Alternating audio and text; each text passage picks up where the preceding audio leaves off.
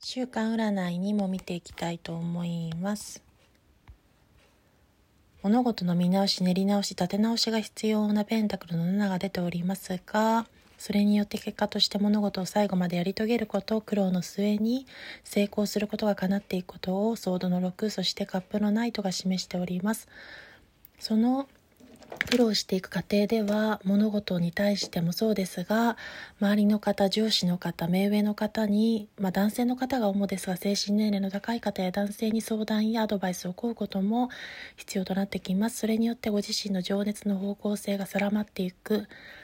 情熱を向ける先がたくさんの選択肢の中から一本化していくことを示しております。それでは最後までご視聴傾聴ありがとうございました。